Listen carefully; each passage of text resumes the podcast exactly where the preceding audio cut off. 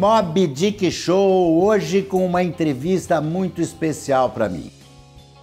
Nós vamos entrevistar o grande mestre Amir Haddad, o cara que fez a minha cabeça para representar de um jeito diferente. Representar não, brincar, porque esse é que é o verbo do ator. Então, Amir Haddad, o grande diretor de teatro, boas-vindas ao Mob Dick Show, querido. Rapaz, muito prazer, Ricardo, estarmos aqui juntos nesse meio etéreo. E muito obrigado pelas palavras de apresentação. Mas tem aquele ditado que diz: com boa tinta qualquer um pinta bem. Né? Então, muito obrigado. Vamos lá, meu amigo, vamos, vamos a essa conversa. Amir, nós, nossa relação vem de mais de 50 anos. Você, Você me conheceu me criança, lá na casa da minha mãe, da Cecília Petralha. Isso. No tempo que ela namorava o Antunes Filho, do pequeno teatro de comédia. Nossa Senhora, quanta história. quanta e aí, história. Depois... E o teu tio também, o Cláudio, né? Tio Cláudio, que vai ser um, uma, vai ter uma entrevista para ele aqui também, que tem uma história muito bonita para contar, né? Então, Amir, eu queria, é, nós estamos falando muito para a comunidade canábica, nós estamos falando muito para a jovem. Então, eu queria que você contasse para essas pessoas como é que você começou a fazer teatro e como é que a sua carreira inicial se encaminhou até você fazer o grupo Tá na Rua. Ô, Ricardo, a minha vida, eu não sei se, é, se eu posso dizer que é, é seguir um, um rumo especial, um rumo bem-aventurado, ou seja o que for. Mas eu nunca fiz outra coisa na minha vida a não ser teatro. Eu cheguei, quando eu era garoto, estudando ainda no curso colegial, antes de entrar para a faculdade, eu trabalhei três meses numa instituição bancária. Não era nem um banco, era uma casa bancária.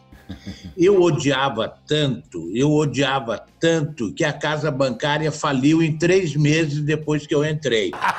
Eu tenho certeza que foi devido à minha boa energia. Eles faliram e desde então nunca mais eu trabalhei em nada desse tipo o teatro foi se atropelando na minha vida, porque na faculdade eu já fui colega de bancos do Zé Celso e do Renato Borg. Oh. Desde, desde o primeiro ano da faculdade. E ali já, já começou uma, uma inquietação muito grande. Todos nós odiávamos a faculdade. A gente ficava sentado junto falando mal dos professores e de tudo. E e, e, e, o desejo pelo teatro também foi sendo compartilhado. O Zé Celso já escrevia, eu tinha, já tinha minhas veleidades, já tinha no colégio participado de algumas caramuças teatrais, eu tinha visto no pátio do meu colégio, representando ali para mim, e eu tinha chegado do interior, nem sabia dessa porra de teatro, e aí o meu colégio, o Colégio Roosevelt Estadual, que é um colégio maravilhoso, ele foi determinante em tudo que eu fiz da minha vida. A qualidade do ensino público que eu recebi nesse colégio, né? antes de entrar para a faculdade. Foi o melhor momento de aprendizado da minha vida. É tão forte isso que foi nesse lugar que eu tive o primeiro contato com o teatro. Eu não sei quem levou um espetáculo de teatro para ser apresentado no pátio do meu colégio, na hora de aula. Então, um dia eu cheguei à noite, eu estudava à noite, porque eu trabalhava de dia. Eu cheguei à noite no, no, no teatro, tinha um palco montado no colégio, tinha um palco montado. Falei, que é isso? Vai ter teatro. Falei, ah, que legal, vamos ver o que é isso. E veio. E era o Sérgio Brito e a Eva Vilma. Uau! Apresentando uau. uma peça que chamava Uma Mulher e Três Palhaços. Eu acho que o outro era o John Herbert, eu não lembro. O meu primeiro contato com o teatro foi o Paulo Altran, cara. O Paulo Altran, o burguês Fidalgo. Eu estava na escola e apareceu Paulo Outram, burguês Fidalgo. Foi a primeira vez que eu vi a nossa grande, deliciosa Maria Regina. Nossa querida Maria Regina, meu Deus do céu, que saudades. Você vê que nós tivemos um começo importante, não é? Nossa! Um alumbramento, um chamado muito forte. Tivemos logo contato mesmo com o teatro, com o melhor teatro possível na, na época, né? E, e isso é muito bom. Isso ficou. Quando eu saí daquele colégio e fui para a faculdade, eu já estava com essas caraminholas na cabeça.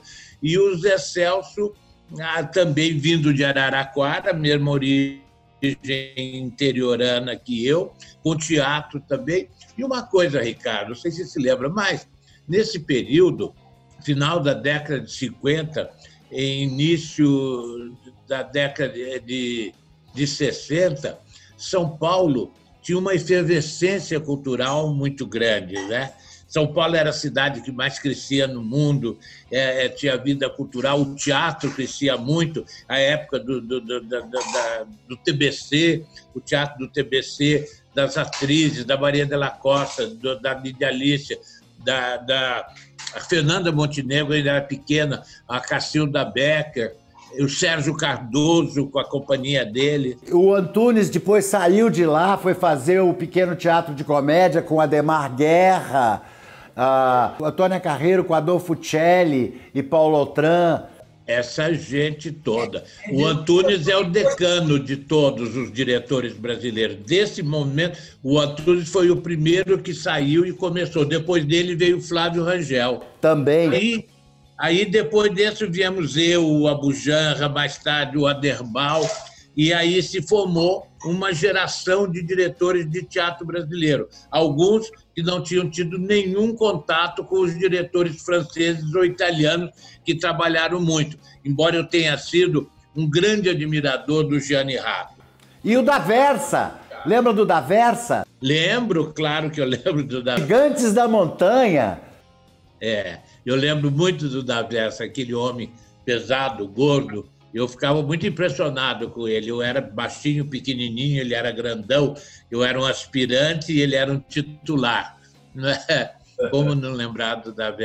Você vê, nós temos esse início comum, né, Ricardo? Nós saímos desse mesmo melting pot, né? Desse mesmo caldo, né? Desse, de, de, do teatro. Eu cresci, eu cresci vendo essas maravilhosas pessoas, você, o Antunes, o Ademar, o, o Sérgio Brito, o, o, Bom, enfim, toda essa gente maravilhosa. Eu tive a sorte de beber dessa fonte, né, Amir?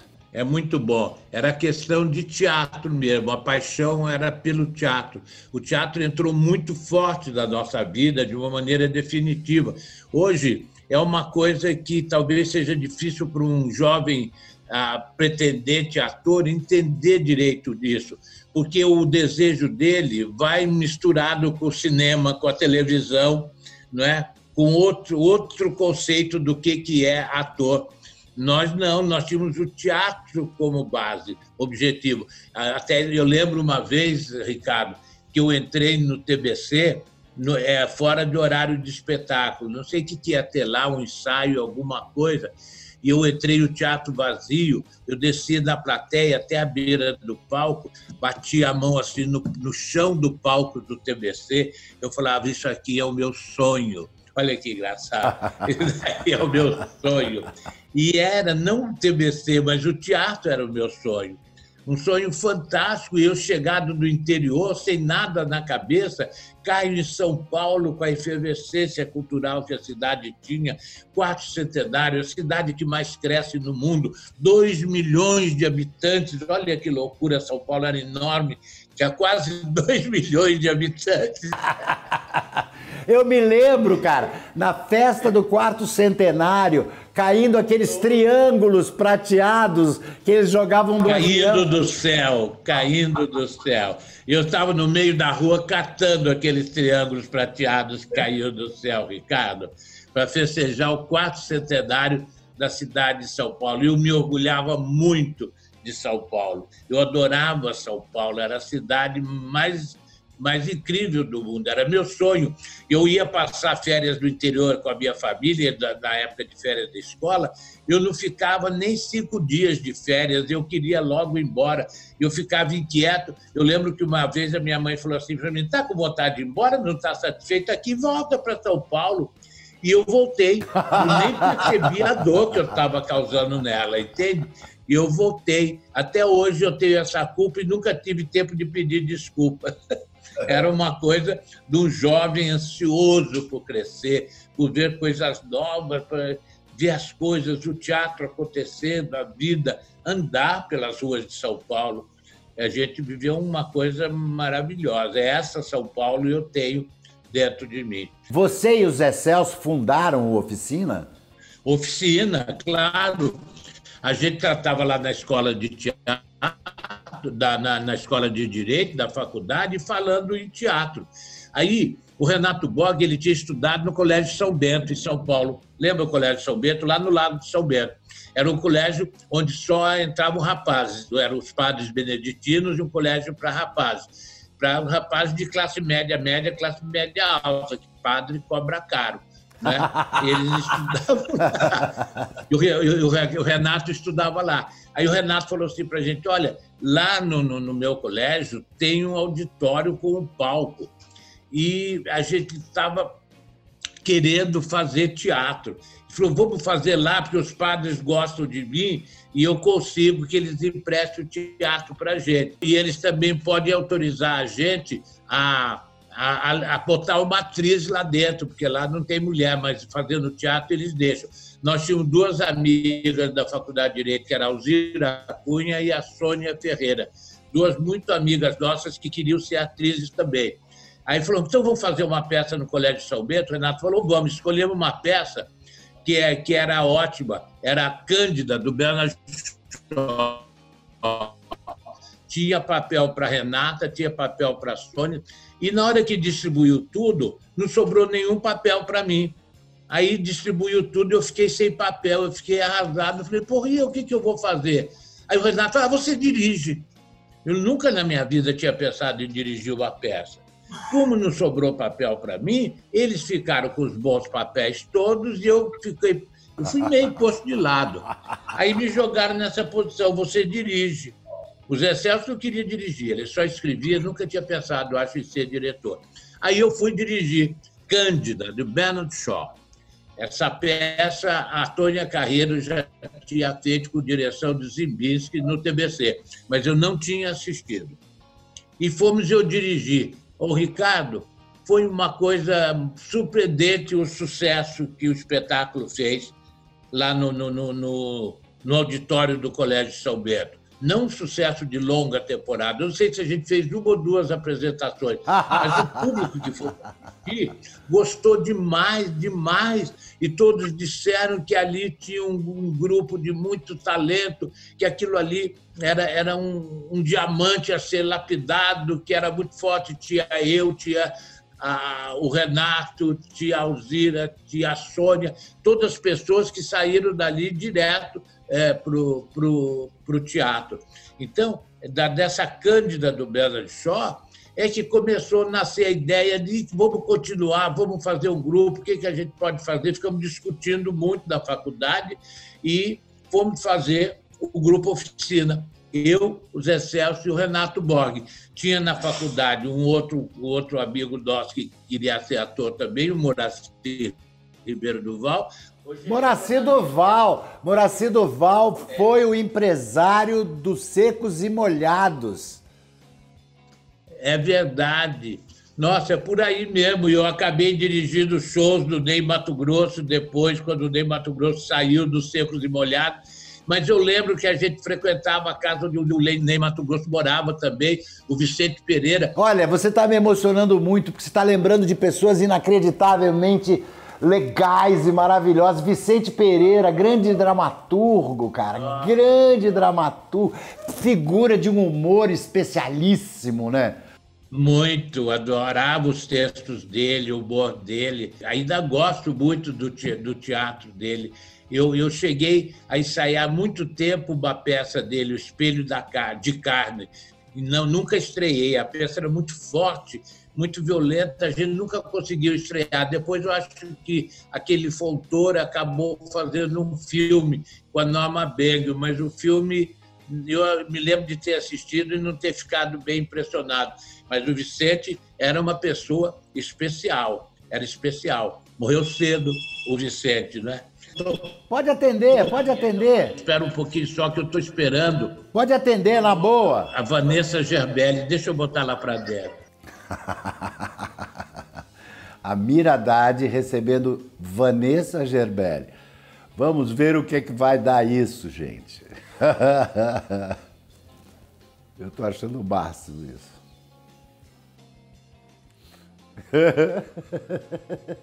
Eu tô, Ricardo, eu estou preparando um espetáculo no contexto do Luiz Carlos Góes, outro também que faz Nossa. parte do, nosso movimento, do meu movimento, que é nessa sequência de Vicente Pereira, Mauro Raso e Luiz Carlos Góes, esse, esse passado que não me condena, entende? Deixa eu te lembrar de mais uma pessoa muito legal que a gente, a maioria das pessoas não conhece, o nosso Almir. Lembra do Almir que escreveu? Almir Amorim? Almir Amorim que escreveu o Corpo, como era? Depois, Depois do, corpo. do Corpo que eu fiz a peça dele e outras peças, ele, Iô, a Boca Boa, uma peça que ele escreveu muito forte, muito bonita. Eu nunca consegui fazer tamanha complexidade da proposta dele, mas sempre achei ele genial. Ele ainda é vivo e ainda essa semana eu recebi um messenger dele. Está em Goiás, cabelo branco, barba branca. Você imagina isso? Oh, que, que maravilha. Aí você veio para o Rio depois de, de, Você fez muitas peças em São Paulo. E aí veio para o Rio. Eu não vim para o Rio, Ricardo. Eu estava em São Paulo e depois de um certo tempo, o Zé Celso e eu na oficina não cabia. O, o, o grupo oficina era pequeno demais para mim e para o Zé Celso. Você está entendendo? Quem é que chegou aí? Bota ela aí. Vem cá, Vanessa, olha aqui o Ricardo Petralha. Olha que bonita, ela está sem dente, eu mandei ela botar uma Garota! Que legal ter você no Mob Dick Show. Nós estamos entrevistando a Mira Haddad pro Mob Dick Show. Oi, Mob Dick Show. Muito bom, fica à vontade. Querido. E, então, é, ela vem ensaiar comigo em casa, mas eu exijo que ela traga uma comida, ah. uma bebida. Entende? Um baseado, pô. Olha só. Eu trouxe um panetone, ó. Mas e o baseado, você trouxe? Baseado, não. não, mas é só comida. Comida não. é só a parte alimentícia. É, ela, a parte da droga não é com ela, tem outro assistente. eu estava falando do, da. Eu não vim, eu não vim para o Rio de Janeiro. Teve um momento que eu me afastei da oficina. É uma história essa. Eu já falei muito, já resolvi esse problema com o Zé Celso, entende? E mais um dia eu cheguei na, na nossa sede, a oficina tinha uma casinha que era a sede do grupo, lá onde é hoje o Teatro Oficina. A gente tinha ali uma casa de ensaio e tudo, eu tinha a chave. Um dia, sem mais nem menos, eu cheguei lá, meti minha chave na fechadura e não abriu. Uau! eles tinham trocado a fechadura. Aí eu falei com o Carlos de Queiroz Teles, que era um autor também que escrevia com a gente, falei, Queiroz, não está abrindo. Ele foi lá com a chave dele, também não abriu. Aí, mas a chave do Renato Bog abria e a do Zé Celso abria. Aí eu entendi. Eu falei, ah, eu não quero ficar vivendo essa vida de jeito nenhum. Naquele terreno mesmo, eu joguei as minhas chaves fora, sobre elas se construiu o, o Teatro Oficina de hoje. Fui embora e fiquei quatro anos sem falar com o Zé Celso. Fui embora. Eu ganhei uma bolsa de estudo, eu fui para Nova York, fui trabalhar em Nova York, em Belém do Pará. Fiquei quatro anos fora de São Paulo. Enquanto isso, o Oficina cresceu. Eu estava, eu estive na origem do grupo Oficina. E depois, eu acho que o Zé Celso viu também, falou: não, o Amir é diretor, eu sou diretor, não dá para nós dois. Então, eu acho que já havia uma, uma, um incômodo dentro do trabalho que eu não me dava conta. Eu dirigia as peças dos Excelso, a incubadeira. Mas um dia eu faltei no ensaio, não pude ensaiar, e ele dirigiu aquele dia para mim. E eu achei tão melhor o trabalho que ele tinha feito com, com, a, minha, com a direção, mas eu achei melhor mesmo. Falei, caralho, esse cara dirige bem para caramba. Entende? E aí eu, fui, eu me afastei. Eu, eu, fui trabalhar com, eu fui trabalhar com a companhia da Nídia Alicia, fui trabalhar com o Antunes Filho, dirigi uma peça para o Pequeno Teatro de Comédia, o Arthur era o primeiro diretor, o Odemar Guerra era o segundo, e eles tinham uma peça lá com Irene de Bojanot que ninguém queria fazer, aí eles me chamaram. Eu era o terceiro diretor. Eu remontei Chá e Simpatia para Nídia Alicia, com Renato Borg fazendo o papel, papel do rapaz, entende? Ainda fiz com a Nídia Alicia um outro espetáculo um, chamado-se Meu Apartamento Falasse, que era um espetáculo com a Célia Biari, que tinha um jovem ator que estava fazendo a sua segunda apresentação no teatro, que era Tarcísio Meira, um jovem galã, muito novinho, trabalhando, era o Tarcísio Meira. Então, eu fiz esse, essas escaramuças de teatro profissional em São Paulo. E, e ali ao lado do Oficina e do Zé Celso, que era o lugar da onde eu tinha tinha sido destituído de alguma maneira. Eu não ficava confortável, eu não estava confortável. São Paulo não era tão grande que coubesse eu e o Zé Celso.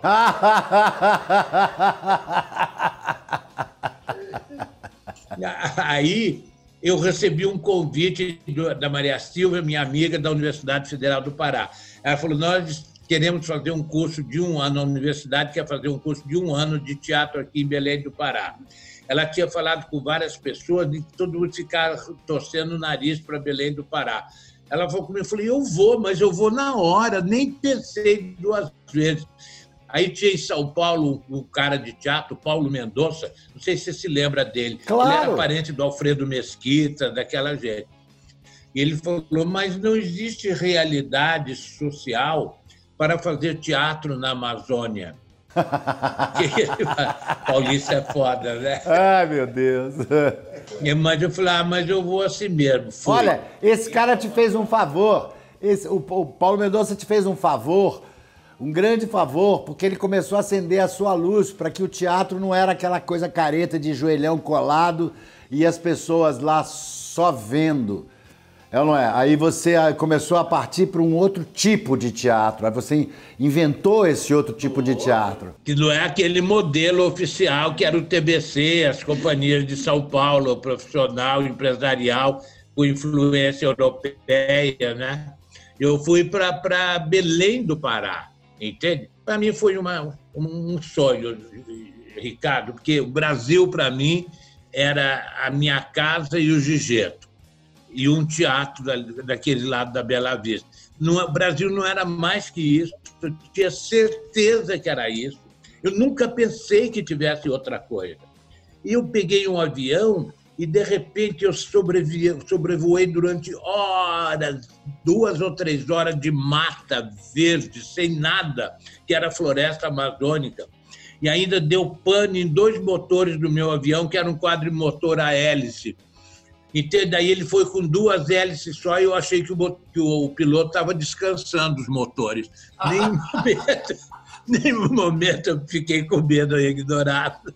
Nada. Aí quando a gente desceu, que eles falaram, graças a Deus chegamos, tivemos pane, mas chegamos bem, desci em Belém do Pará, rapaz. Olhei aquilo tudo, falei, o que, que é isso? Fui para casa dessa minha amiga que tinha me convidado, Maria Silvia Nunes, que era convidada casada com o professor Benedito Nunes, duas pessoas maravilhosas que tiveram muita influência na minha vida. Os dois primeiros anos meus em Belém do Pará, eu morei na casa deles. Aí, quando chegou essa noite, eu tinha que ir lá para a escola onde eu ia dar um curso de teatro. Chovia muito, Belém do Pará chove muito, estava tudo molhado. A casa deles era um lugar afastado, uma casa bonita, uma casa moderna, que as pessoas iam lá espiar o que, que era uma casa moderna, entende? o povo ficava olhando aquela casa que não tinha janela, esquisita.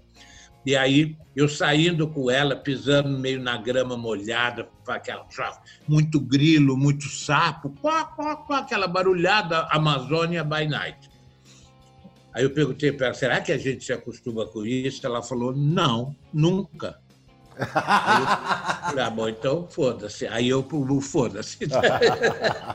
Fiz esse ano lá, gostei tanto, me dei tanto que eu fiquei mais três anos lá, implantei a Escola de Teatro da Universidade do Pará, formei a primeira turma, montei espetáculos importantes na cidade, influenciei muito o pensamento teatro da cidade de Belém do Pará, criei uma, uma, mentalidade teatral e criei também uma tradição de um grande espetáculo público que é o Alto dos Filhos de Nazaré, que no sábado tem a procissão de Nossa Senhora de Nazaré, no domingo, e no sábado tem o Alto dos Filhos, que é uma procissão profana, que atravessa a cidade com mais de 400 atores vestidos fantasiados e vão fazendo encenações pela cidade inteira.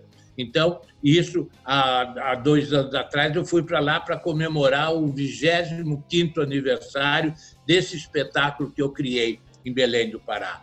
Então, essa saída minha de São Paulo para Belém do Pará foi providencial, foi grande. Eu cresci, conheci o Brasil, vi quantas coisas existiam além daquelas que eu que eu achava que era o Gigeto e, e, e o TBC. E foi muito bom. E na volta, eu estava voltando para São Paulo, e a passagem era São Paulo, mas na, na volta fazia uma escala no Rio de Janeiro. Na época, morava aqui no Rio de Janeiro o Serginho Mamberto, que era muito amigo meu. Fizemos a última peça do Zé Vicente juntos. É. A última peça. Oh, oh, oh, que loucura! A gente tomava um ácido todo dia antes de entrar no teatro, Amir. Nossa Senhora! Com ele? Você fez com ele ou ele fazia? Nós fizemos juntos. É, Serginho Mamberti, Vivian, que nessa época mudou seu nome para Hot Smile, Cláudio Mamberti grande Clóvis Bueno. Clóvis Bueno. Mitota. Nossa. Semilutfi. É muita coisa, nós estamos, temos muitas, muitas ligações, né? Nós somos farinha do mesmo saco, né, Ricardo? que coisa louca. Eu vi como ele morava aqui, e a minha passagem fazia escala aqui, ele falou, era uma sexta-feira, ele falou, quebra sua passagem, fica o fim de semana aqui, vem aqui para minha casa, passa o fim de semana no Rio, depois você vai para São Paulo. Eu nem conhecia o Rio de Janeiro, rapaz, direito. Eu tinha vindo muito rapidamente no Rio de Janeiro quebrar um galho aqui para o Abujanra de uma peça que estava indo mal. Ele pediu para eu vir aqui para eu dar, consertar a peça, dar um jeito. Eu vim e consertei. A peça era com a, com a Iracema com a Elza Gomes ou Iracema de Alencar, não lembro. E deu certo, e a peça estava no fracasso virou um sucesso. Mas foi uma semaninha e fui embora. Aí o Sérgio falou: fica aqui. Eu fiquei. Desci, quebrei minha passagem, desci fui para a casa dele em Copacabana. Ele morava ali na Djalmurique. Fui para lá para passar o fim de semana com ele lá. Nunca mais eu cheguei em São Paulo. Você acredita? Acredito. Nunca mais eu custei muito. Essa metade de passagem minha que ficou sobrando, nem pedi devolução do direito. Dinheiro. Não, não precisa, bicho. eu fiquei em São Paulo. Ficou no Rio? No, fiquei no Rio, porque eu cheguei na sexta-feira, no domingo já tinha alguém, a Maria Pompeu foi na minha casa, na, na casa do Serginho, perguntar se eu não queria dirigir um show com ela, porque eu tinha ficado meio famosinho como diretor novo com aquela consulta que eu fiz lá para o Abujanra. Ela sabia quem eu era. Ela falou: Você não quer me dirigir? Acho que ela não teria coragem de chamar um diretor famoso, né? Então ela me chamou para fazer um show com ela. Eu falei: O que, que é? Ela falou: É um musical. Era Receita de Vinícius. Era um musical com com músicas e poemas do Vinícius de Moraes. Era ela, o Antero de Oliveira. Quem cantava no musical? Taiguara. Ah!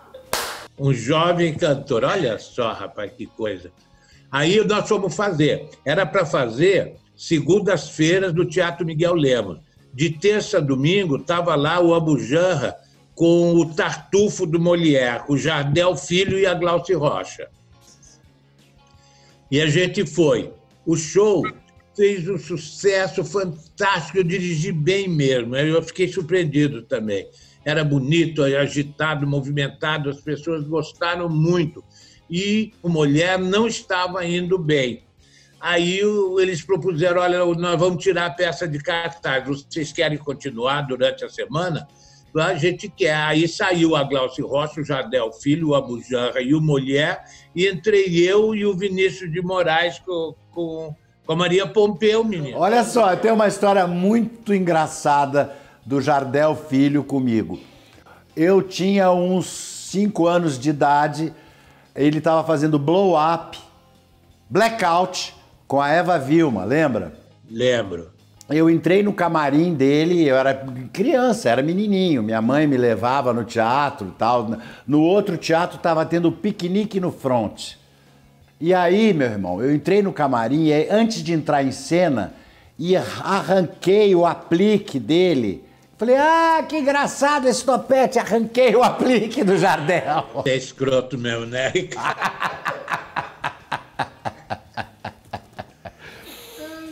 cara e tava na hora dele entrar em cena e ele lambendo aquela porra e botando na cabeça e indo pra coxinha. Ficou puto. Mas é mesmo pra ficar puto. Que garoto inconveniente.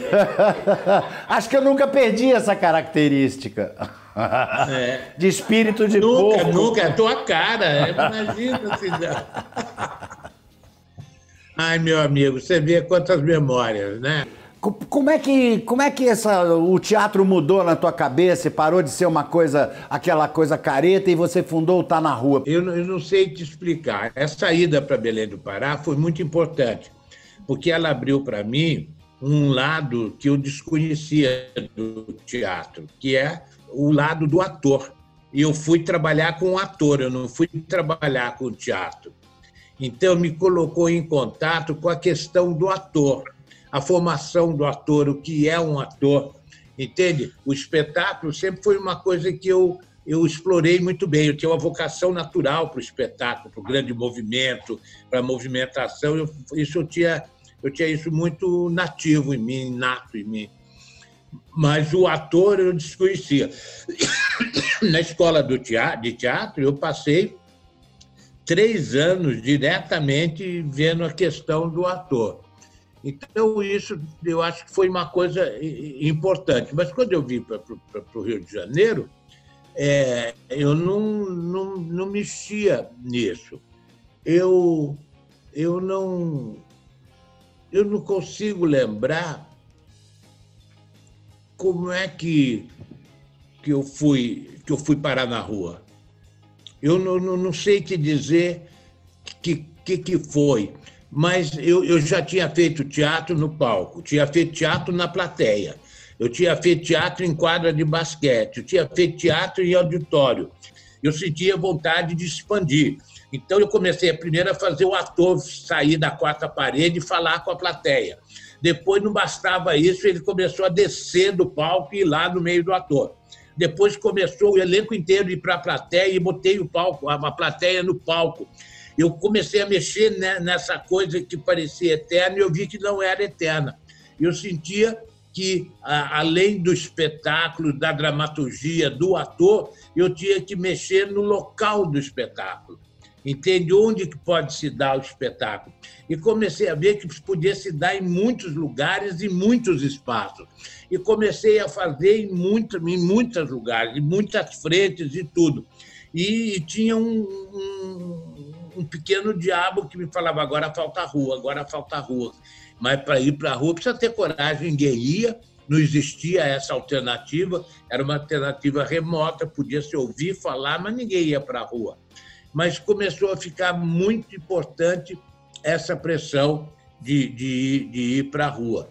E aí eu sempre trabalhei com grupo por causa dessa minha questão de, de escola. E aí um dia, primeiro, a primeira vez que eu fui para a rua, eu fui sozinho. fui sozinho com a Rosa Duarte do meu lado com um tambor e eu sozinho na Cinelândia. Eu fui lá, fiz uma bobagem, contei uma história, o público ficou tudo em volta de mim, quase não tinha lugar para eu abrir o braço. De tamanho que era o, a, a, as pessoas em volta, vendo aquele cara com lenço na cabeça, contando, contando uma história. A história era uma bobagem, meu primeiro texto de rua.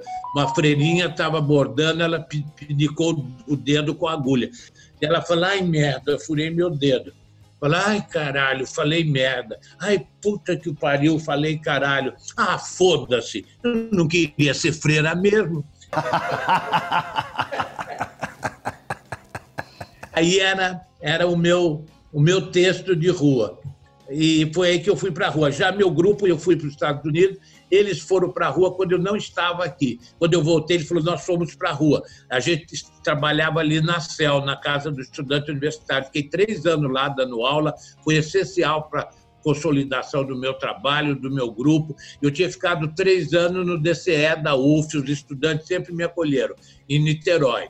Ali eu tive o grupo de Niterói, que é o antecessor do Tá na Rua, que a gente chama os dinossauros. A pré-história do grupo Tá na Rua. Olha. Eles não iam para a rua, a gente trabalhava um texto, um texto fascista, que chamava Morrer pela Pátria. Era um texto bolsominion. Mas foi essencial para eu chegar a um conceito de produção de afetos, de liberdade, de democracia dentro de um coletivo de trabalho muito importante, porque, mesmo sem saber, a gente reproduziu os modelos familiares. E os modelos familiares eram os modelos que estavam nesse texto extremamente reacionário. Bolsominion! Era um texto bolsominion.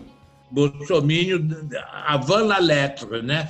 Era um, um anúncio. Então, a gente falou: nós não queremos ser iguais a essa família, não queremos um grupo igual a essa família. Aí nós fomos quebrando muitas nossas estruturas de relações internas de trabalho e tudo, e fomos criando um grupo aberto, libertário, onde os atores tinham grande liberdade e, ao mesmo tempo, tinham uma responsabilidade coletiva muito grande. Esse grupo, eu vim com ele é, para o Rio de Janeiro, saí de Niterói para o Rio de Janeiro. Misturei com outro grupo, porque eu trabalhava, trabalhei muito tempo lá no Shopping da Gávea, no Teatro do Sérgio, Sérgio Brito. Lá meus atores saíam pelos corredores do shopping, não aguentavam ficar dentro da sala. Aí eu juntei esses atores dos espaços abertos com os atores de Niterói e formamos um grupo, e esse grupo acabou indo para a rua no momento em que eu nem estava no Rio de Janeiro. Quando eu voltei, eles falaram: eu fui para a rua. E nós fomos para a rua. Falei, agora, eles não fizeram nada, eles cantaram na rua e voltaram correndo, morrendo de medo. eles fizeram essa coisa fantástica. Ah, falei, agora está feito. Agora está na rua. agora está na rua. Virou na hora, o grupo de Niterói virou está na rua. E hoje é essa história que todo mundo conhece. Dizer que tudo começou com uma freirinha uma freirinha falando palavrão. É. eu, queria, eu queria agora me, me, me, recordar com você alguns trabalhos que nós fizemos juntos. O primeiro que nós fizemos juntos foi A Esfinge do Engenho de Dentro, produzido pela Andréa Pachá, com a é, Wanda Costa, Wanda Lacerda e Dio Costa. Peça maravilhosa do Wilson Saião, né? É. E fico com a sensação não sei porquê, mas que eu poderia ter, talvez ter feito melhor. Tinha você e a Wanda e aquela menina, como era o nome dela? Gil Costa. Então era um trio legal, uma mulher horrorosa, uma mulher dessas carioca de classe média do subúrbio, dura, preconceituosa, má, um farmacêutico que se aproveitava dela e uma mulher, uma negra empregada que tomava conta. É um universo interessantíssimo né, para explorar. Eu acho que eu nunca fiz tudo que eu gostaria de ter feito com aquela peça. Eu sou um grande admirador do Wilson Sayal. Depois disso, eu tive a, assim, a, a honra, a satisfação e o prazer de te dirigir na maconha da mamãe a mais gostosa. Ai, é você que dirigiu, né, Ricardo? E eu fazia um padre que mostrava a bunda para a plateia. De cinta eu liga. levantando a batina, levantando a batina, mostrando a bunda para a plateia. Que delícia que era. Nossa, Antônio Pedro, né? A, a Vicky Militello. Lá no Teatro da Praia, né? Ernesto Piccolo. E aí, depois disso, nós fundamos o Tuerge com Antônio Pedro. Uma grande aventura, uma ambição, né? lá na, no, no, no teatro da, da UERJ, inacabado, mas eu gostava muito daquilo, muito, muito, muito mesmo. Era importante e influenciou muita gente, né, Ricardo? Formamos muitos profissionais de teatro, inclusive de lá que saiu o seu Jorge. O seu Jorge, várias vezes, ele ficou dormindo escondido lá no teatro, que ele não tinha onde dormir. E ele fazia aula de teatro, e ele nunca quando ele dá entrevista, que ele fala da vida anterior dele, ele nunca deixou de dizer esse encontro dele no Tuerge comigo e tudo isso. Ele sempre lembra. Ele é muito grato e a gente é muito grato a, a, a, a, a, coisa de ter tido ele lá com a gente. Ele ensinou muito pra gente também. Nossa. Paulo Moura também fazia parte do grupo. Paulo Moura, nossa. É, grande Gilberto Loureiro escrevia, Kaique Boticai. É muita gente, o Antônio Pedro conseguia juntar um bando de gente interessante. Scarlett Moon, né? Luca é de Castro, legal. Anselmo Vasconcelos. Anselmo, nossa. Cláudia Borioni. Bom, é agora para terminar, eu queria te perguntar o seguinte, meu irmão. O que que você acha da situação da legalização da maconha no Brasil? O, o Ricardo, você sabe que eu fumei maconha durante 30 anos. Eu ensinei os Beatles a fumar maconha. Eles falaram, o que, que é isso? John Lennon falou, o que, que? Eu falava, John, é marihuana, experimenta, tem. Ele ficava com medo. Falei, deixa de ser bobo, John Lennon. Então, eu tenho uma intimidade com isso há muito tempo. De antes de virar moda, eu não sei por que cargas d'água, eu já, já usava isso, alguém já tinha me introduzido. E usei enquanto, enquanto eu quis. Entende? Depois, há, há uns anos atrás, eu fiz uma operação de garganta e não podia fumar. Nem tabaco, nem maconha, podia fumar nada. Eu fiquei 15 dias sem poder fumar. Quando melhorei, eu falei, mas para que, que eu vou continuar fumando? Eu já fiquei 15 dias, não estou sentindo falta de nada. Parei com a, com a questão de ingerir fumaça no meu no meu pulmão. Eu acho que foi uma boa coisa, porque eu tenho hoje um pulmão muito mais limpo do que eu teria se eu tivesse continuado fumando, seja o que fosse. Agora, a maconha nunca foi a coisa que me fez mal. O tabaco era muito mais prejudicial para mim do que a maconha. E eu, eu sempre, sempre achei que a maconha liberada ela teria uma função social muito mais importante do que servir à polícia e aos traficantes, entende? E render dinheiro para eles. E ia também ser uma coisa muito misteriosa. Logo que, que eu estava no Rio de Janeiro, é, eu, um sobrinho meu de 16 anos veio morar comigo e eu fumava muita maconha. Aí, quando ele chegou na minha casa para morar comigo, eu enrolei um baseado, botei na mão dele e falou: O que, que é isso? Falei, cara, isso é maconha.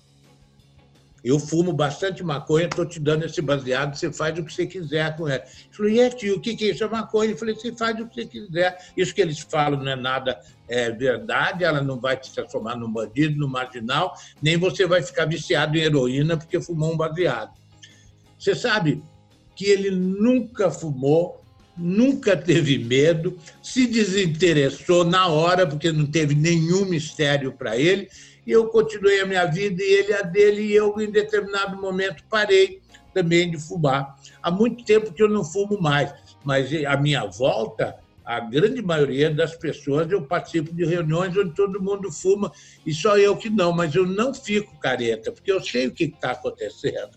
Entende? Não sou um, um detrator de jeito nenhum. Eu acho que é uma coisa que tinha que ser liberada entende? Tinha que acabar com o tráfico, tinha que acabar com esse grande negócio que é criminalizar uma coisa que não é criminosa e que só serve para é, render dinheiro para aqueles que traficam, para aqueles que lidam com a proibição. E nunca é o pequeno traficante. A gente sabe que a concentração da grana é no topo da pirâmide, não é? Então, e provavelmente os que lucram com a maconha nem fumam maconha, cheiram cocaína mesmo. É. A hora que liberar a maconha, vai ficar tão mais confortável a vida para todo mundo. Me diz uma coisa para gente encerrar. Para quem você aperta o botão do foda-se? Uma pessoa direto e eu não tenho. Mas o que eu falo muito para os meus atores, quando eles estão em cena, trabalhando, eu falo: menino, menina, aperta o botão do foda-se. Aperta o botão do foda-se para o teatro, para a cultura, para a gravidade. Aperta o botão do foda-se. Nada é tão importante assim. Não se preocupe, como dizia o Antônio Pedro, nada vai dar certo. Você está entendendo?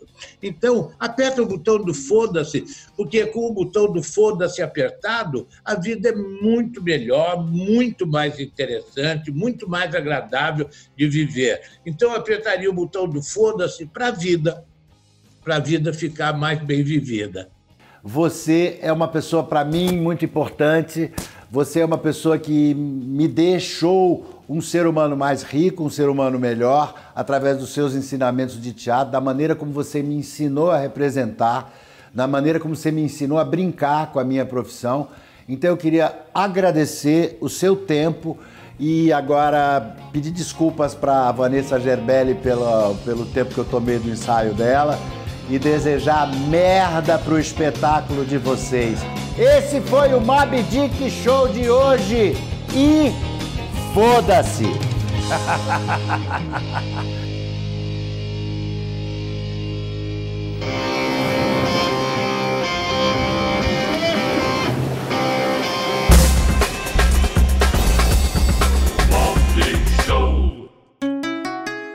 Rádio Hemp.